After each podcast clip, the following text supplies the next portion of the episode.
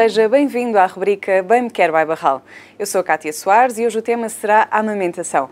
Para isso, conto com a presença habitual da psicóloga Tânia Correia e de uma convidada muito especial, a Patrícia Nobre, que é doula, fisioterapeuta e consultora de lactação e BCLC.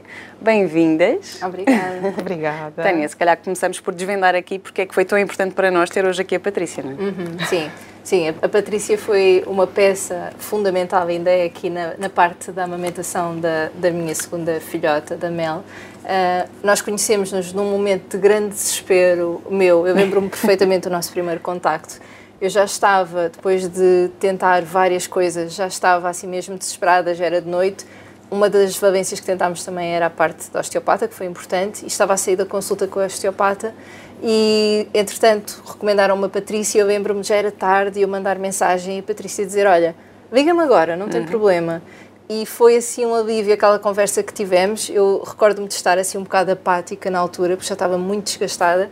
E a Patrícia ajudou-me a organizar as ideias e iniciou um percurso que, se hoje, oito meses depois após o nascimento da Mel, eu ainda amamento, foi mesmo graças aqui à intervenção da, da Patrícia. Então, dado que é alguém que sabe tanto e que tem a parte empática que também é essencial, fez-me todo o sentido chamarmos a Patrícia hoje. Patrícia, se calhar era, era importante também aqui explicarmos um bocadinho às pessoas a diferença entre uma cama, uma IPCLC, uhum. não é? Antes de mais, muito obrigada pelo convite. E estava aqui a recordar estes, estes primeiros tempos em que nos conhecemos, que me que falei contigo, acho que eram nove da noite. E a falar contigo no quintal foi muito interessante porque o lugar onde tu estavas é o lugar onde muitas mulheres estão no pós-parto, não é? Um uhum. lugar de extrema vulnerabilidade. Uh, pegando na tua questão em relação aqui a estas designações, não é? Sim. Porque é estranho e BCLC é assim uma sigla até difícil Sim. de dizer. É verdade. no fundo quer dizer consultora internacional de lactação, que é uma profissional um, especializada na área da lactação e que passa por diversas etapas para chegar a esse lugar, que é uma profissão na Inglaterra e nos Estados Unidos. Uh, nós passamos por um processo muito criterioso em termos de certificação, uh, que inclui formação, uh, um determinado número de horas, inclui uma prática clínica supervisionada por outras IBCLCs mais experientes e temos que fazer um exame para nos, para nos certificarmos e depois, cinco anos depois, para nos continuarmos a recertificar. E, portanto, nós somos regidos por uma ordem, por assim dizer, um, e temos padrões de ética e conduta ao qual temos que responder e podemos ser responsabilizados caso tenhamos mais práticas. E, portanto, uh, é diferente de, de uma conselheira em aleitamento materno, que no fundo Uh, as conselheiras em aleitamento materno é uma designação que surgiu uh, em pessoas que faziam uma formação de 40 horas uh, dada pela Organização Mundial de Saúde, não é? Em que o grande objetivo era formar profissionais, sobretudo de saúde, em informação básica sobre a amamentação. Portanto, fez parte de um dos objetivos da Organização Mundial de Saúde para aumentar as taxas em aleitamento materno e, e formar profissionais uh, uh, nesta área. Portanto, não, o objetivo não era formar conselheiras, era uh, generalizar esta informação e chegar aos profissionais, mas é isso que acontece, não é?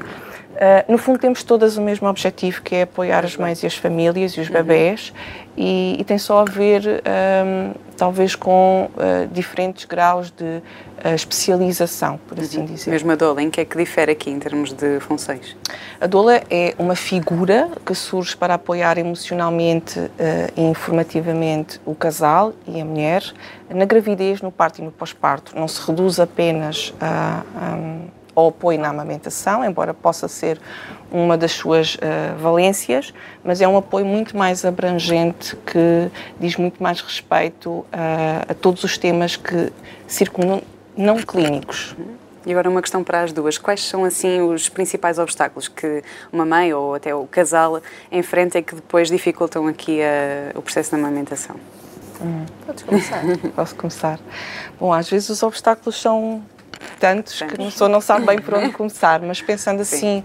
quando o bebê nasce, se pensarmos por aí, uh, e até pegando no teu exemplo, uh, que tinha a ver com as os primeiros desafios que podem surgir a nível da amamentação, uh, uma mulher que tem dor, uma mulher que tem dificuldade em colocar o seu bebê à mama, uh, um bebê que tem dificuldades também anatómicas uh, ou posturais, que tem mais dificuldade um, em comer, é? em mamar. Uh, tudo esses primeiros, os primeiros desafios da amamentação podem realmente ser um grande obstáculo um, e um, se juntarmos isso à falta de apoio que as mulheres têm de uma forma geral nesta fase, mesmo quando estão ainda no hospital, existe alguma falta de formação uh, dos nossos profissionais de saúde relativamente à área do aleitamento materno um, já, dá, já dá aí um grande obstáculo, não é? Que é este início pode realmente ser muito difícil se não houver este apoio mais especializado nesta área. Uhum. Depois temos outros, outros obstáculos que podem, por exemplo, ser, por exemplo, o regresso ao trabalho, que é também um, um grande obstáculo para muitas mulheres, se pensarmos numa mulher que trabalha por conta própria e que tem que regressar rapidamente ao trabalho, a Organização Mundial de Saúde uh, preconiza que o bebê seja uh, amamentado em exclusivo até aos seis meses e que seja pelo menos até aos dois anos em conjunto com a alimentação complementar. Uh, se pensarmos bem, isto torna-se aqui muito difícil Isso com as é licenças de maternidade uhum. que nós temos. Uma licença de maternidade no nosso país é paga a 100% até o quarto mês e o bebê pretende que se faça a amamentação exclusiva até aos seis. E por isso uh, ainda há aqui uh, um caminho a fazer, em termos de políticas e de legislação. Claro que não somos dos piores países, é verdade, mas existe um caminho a fazer para proteger este aleitamento exclusivo uh, do, do bebê e a mãe. Uhum. Sim, como, como a Patrícia estava a dizer, são vários obstáculos e nós tivemos também essa oportunidade de perguntar a quem nos acompanha na página uh, quais foram os obstáculos que passaram e, em termos sociais, continua um, a existir ainda pouco apoio, parecendo que não, ainda existem crenças muito pouco ajustadas sobre aquilo que é a amamentação. E existem mensagens, assim, quase subliminares que vão sendo passadas às mulheres desde cedo. Nós já houve um episódio que falámos sobre a questão do peito pequeno é porque não vais amamentar, portanto, uhum. eu estou grávida e já estou a sentir que não vou conseguir. Basta ter o obstáculo que o bebê não está logo a ajustar-se e eu não o ajusto e pronto, já estou a olha, é tal situação, eu tenho o peito pequeno, não vou conseguir. Uhum. Mas fora isso, há muito esta frase e curiosamente ainda ontem à noite eu recebi mais uma mensagem sobre isto de uma leitora que perguntava como é que eu posso testar se o meu leite é fraco?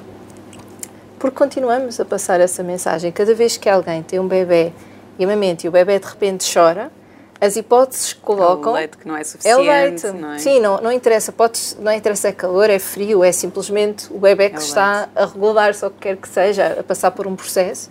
Não, isso não são as primeiras hipóteses. Se a mulher amamentar, a primeira hipótese que vem para cima da mesa é ou isto tem que ser culpa tua, de alguma maneira. Portanto, o que é que vamos aqui pegar? É o leite. O leite adaptado.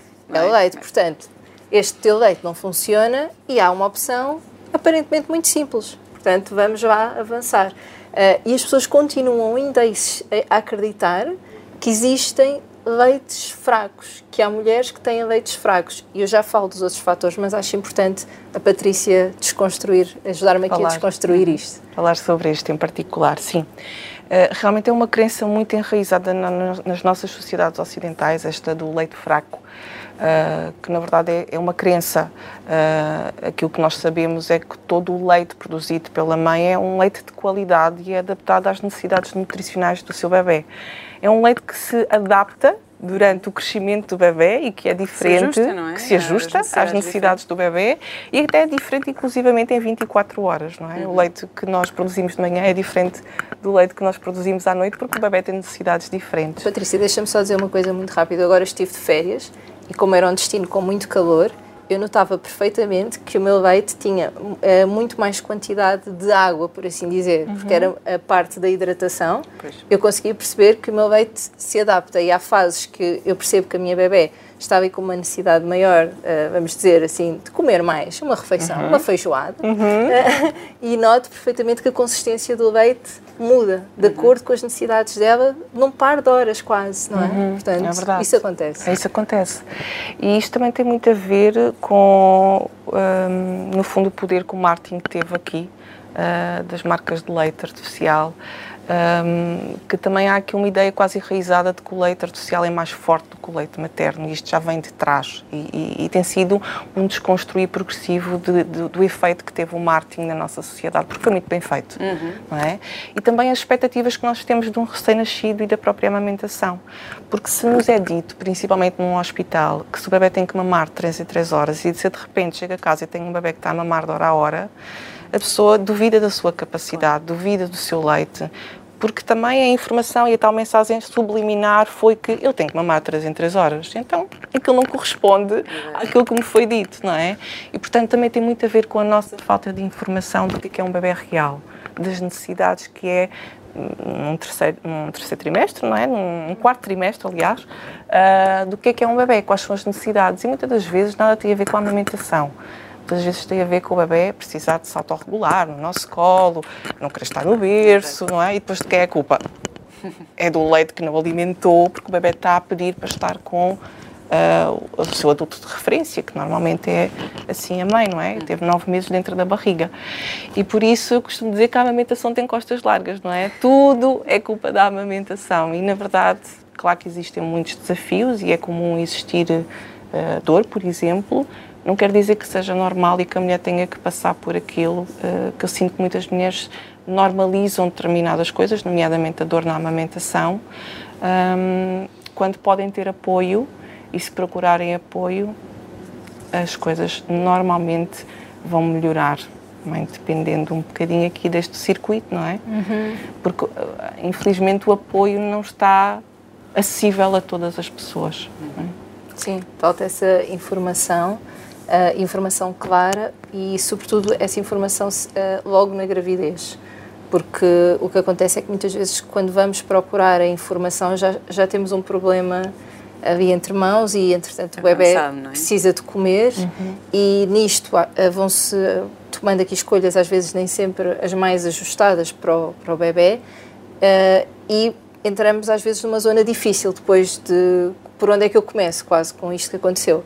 Mas é importante também passar essa mensagem, que é possível. Quando eu encontrei a Patrícia, uh, não é que eu tivesse a fazer coisas propriamente muito prejudiciais, porque já tinha acompanhamento prévio, uh, mas ainda assim alguns aspectos não estavam a ser tão bem conseguidos e nós tivemos que desfazer alguns deles, quase fazer aqui um reset, e isso ainda é possível. Envolve dedicação, não vamos dizer que é um processo fácil, automático, não envolve dedicação, envolve quase uma doação uh, do meu tempo uh, e das minhas prioridades a este assunto. E esse eu acho que é outro obstáculo que também surge. É que se nós não estivermos, neste caso nós, sobretudo o casal, não estivermos alinhados quanto à importância da amamentação, um, é mais difícil nós conseguirmos fazer isso. Eu lembro-me de ter um momento de estar a falar com o meu marido e a Patrícia ia estando connosco com frequência e chegou também a, a, assistir, do meu marido já estar muito desgastado com a situação, de tudo o que estava a envolver, e a dada altura ele dizia à Patrícia, a Patrícia, mas não era melhor, pronto, pararmos com isto, a Tânia está muito cansada, para a Mel também acho que está a ser desgastante, um, e de eu poder dizer abertamente, olha, eu consigo viver sem apoio, sem o teu apoio noutros aspectos, mas neste eu não vou conseguir, eu preciso mesmo que estejas alinhado e da Patrícia também explicar que, ok, se quiserem parar, claro que sim, e, e falaremos disso mais à frente, que a posição, a, a, o papel da IBCLC, do MACAM, é acompanhar todas as nossas escolhas, sejam elas quais forem, uh, mas como a Patrícia explicava, isto é importante para a Tânia se ela não o fizer, é algo que pode ficar gravado nela e que uhum. ficaria, não por uma questão de mostrar socialmente camamento, porque isso não interessa, era muito porque eu gosto de amamentar, eu tiro muito prazer Sim, a amamentar. E no, teu caso já era a segunda, segunda gravidez, não é? Uhum. Segunda vez que ias amamentar. Sim, exatamente. Portanto, este, o casal estar uh, em sintonia, percebemos a importância que isto tem para a mulher. A amamentação não pode continuar a ser só um assunto da mulher. Precisamos deste envolvimento de quem está com ela quem, permanentemente, tentarmos alinhar. Não sei, Patrícia, se também Sim, concordo isso na prática. Aliás, pode ser um fator facilitador ou uma barreira, não é? O apoio familiar do companheiro, da própria família. Porque é cansativo ter um recém-nascido, não é? Uhum. É cansativo esta doação e às vezes esta ansiedade que as mães têm e a sensação de que não estão a ser capazes. É tudo isto, se não houver um contexto facilitador a dizer não, és capaz, estou aqui, o que é que tu precisas que eu faça para tu conseguires estar aí nesse processo? Uh, então eu relembro sempre isto, não é? Qual é a intenção da mulher? Uh, porque se calhar a escolha do marido seria outra, não é?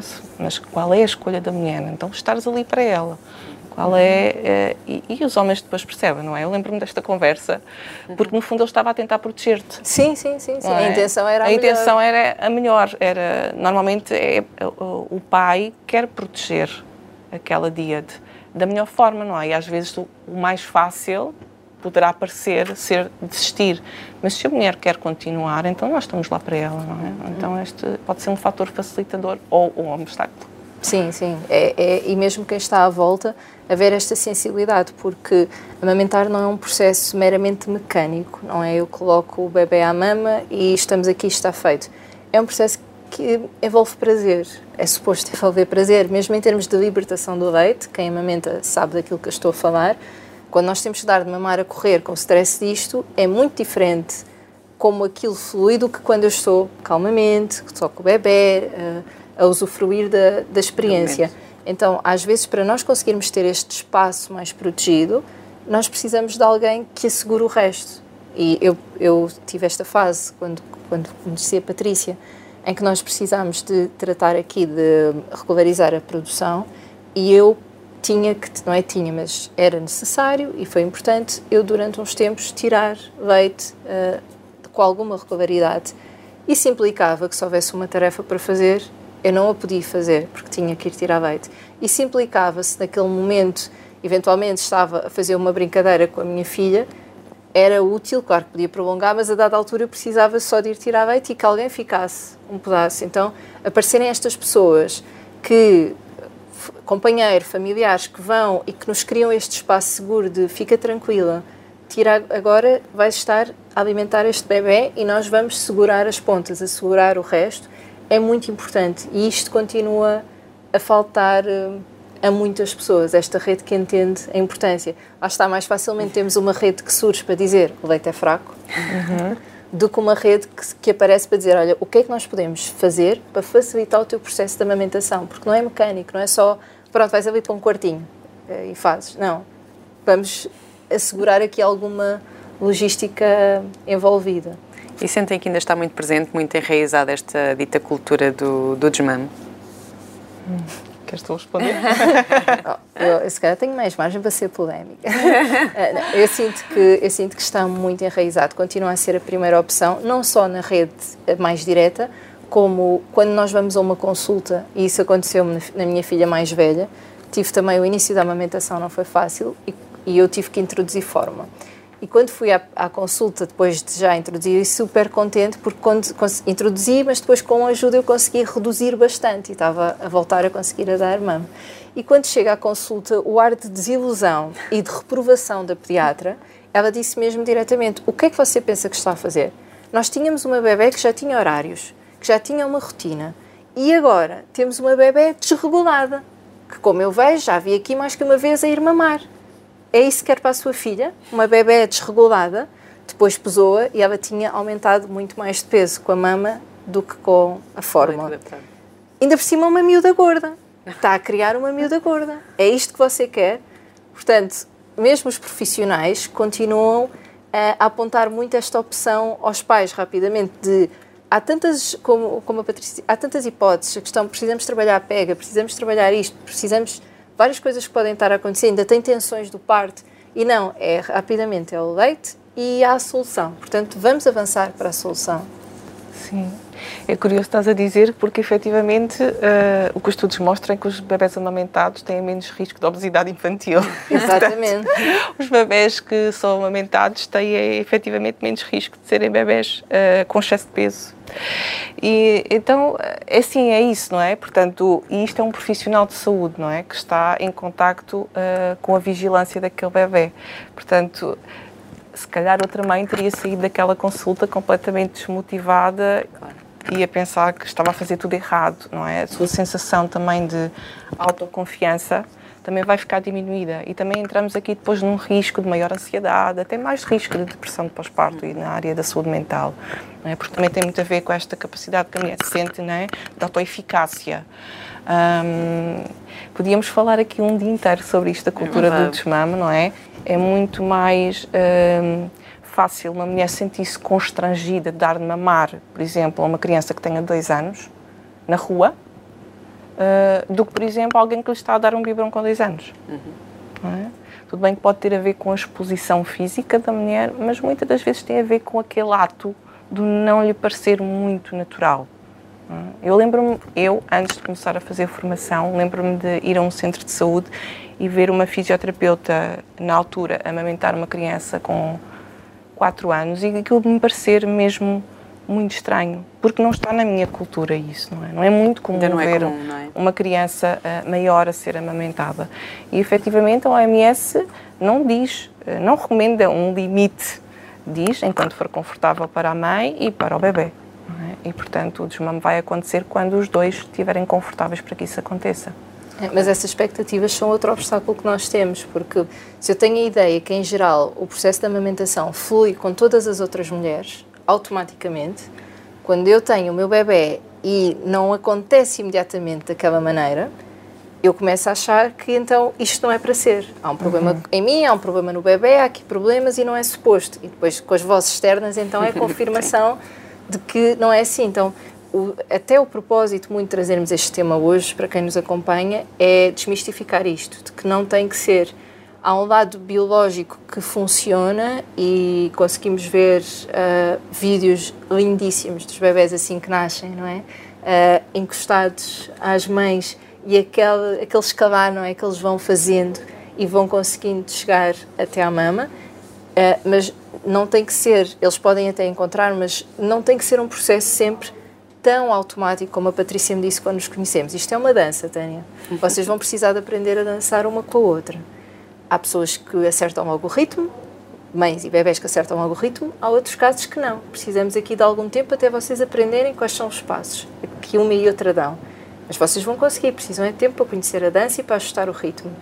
E isto precisa também de ser falado. Para quem não tem logo a experiência automática, não, não achar não é? que há um problema nisso. Uhum, sim, tem a ver com a visão romantizada, não é? Aquelas imagens de uma mulher a dar de mamar, a sorrir, com um bebê, tudo assim, o bebê na horizontal, glicodoce. E às vezes acontece, mas outras vezes não acontece assim, não é? E, portanto, não é nenhum drama se não acontecer. Efetivamente, precisamos é depois todo um contexto que seja facilitador para que aquela mulher e aquele bebê se encontrem. Uh, que é um processo de aprendizagem que precisa de tempo para acontecer. E pode ser imediato ou pode levar um bocadinho mais de tempo.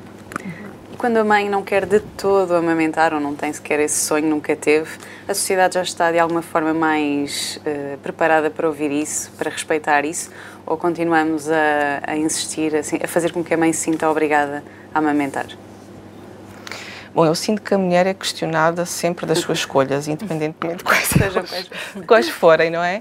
Uh, eu sinto que a comunicação com essas mulheres não flui da melhor maneira. Uhum. Uh, porque efetivamente com uma informação de que existe tanta evidência científica acerca dos benefícios da amamentação para a mãe e para o bebê, que há, há uma...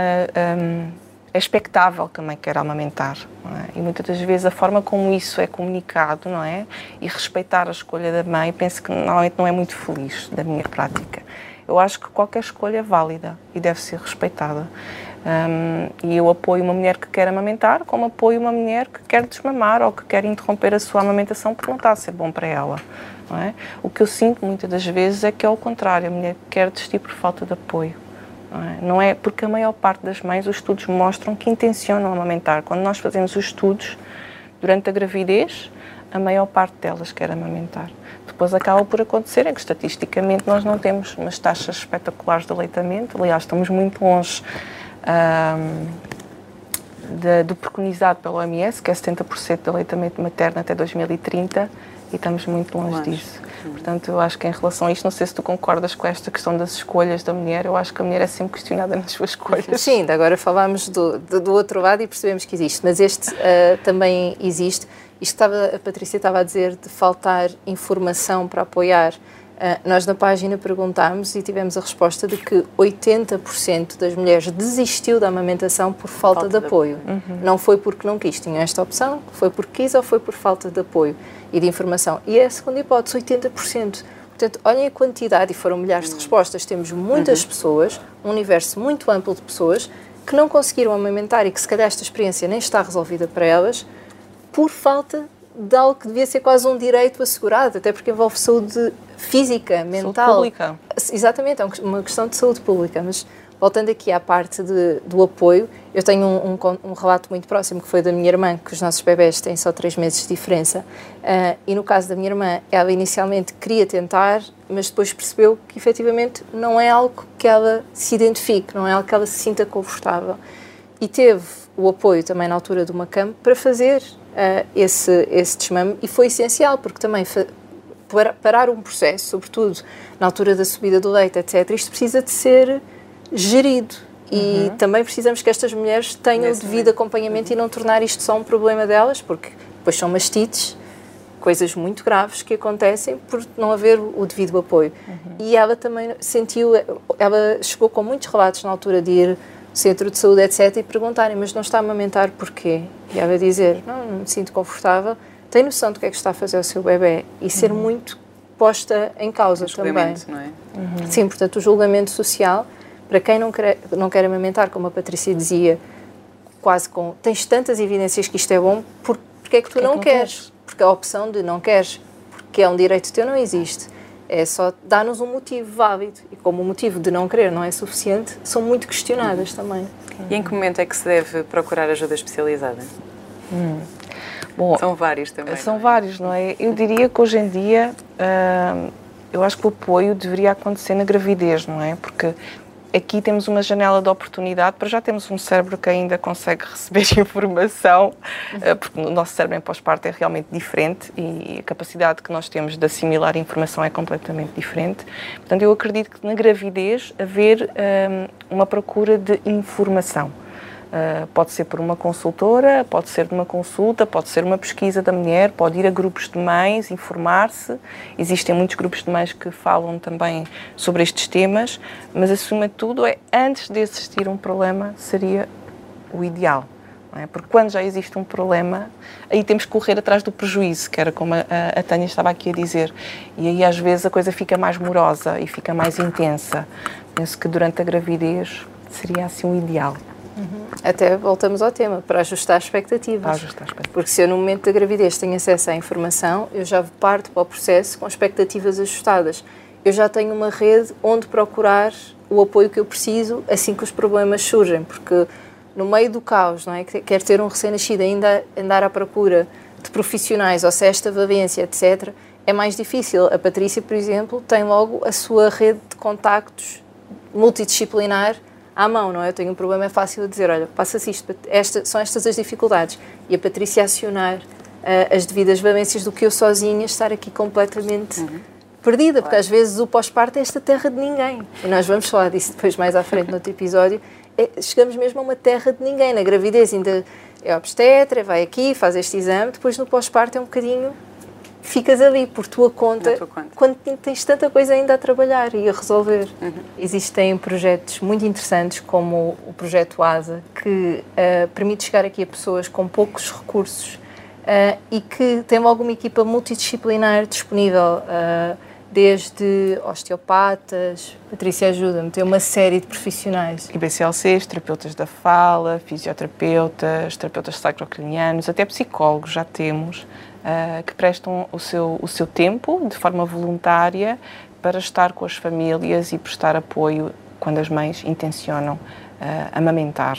Uhum. E não só, não é? Sim, que dá aqui muito esta resposta que nós percebemos que ainda falta uh, aqui em alguns meios. Eu, eu própria fui várias vezes ao ASA e conseguimos logo ter, no mesmo dia, num, num par de minutos, horas, rapidamente passar pelas valências que são necessárias e desbloquear os problemas e está acessível a todos. É uma questão de irem uhum. acompanhando a página e verem os eventos que vão acontecendo. A página do Instagram, que é ASA ao Serviço da Amamentação. Hoje falamos aqui sobre as expectativas, não é, em torno de, da amamentação. No próximo episódio da nossa rubrica Bem Me Quer Vai Barral, o tema serão as expectativas, no fundo, aqui em torno do renascimento do homem e da mulher que agora têm um bebê nos braços. Já sabe? Não perca!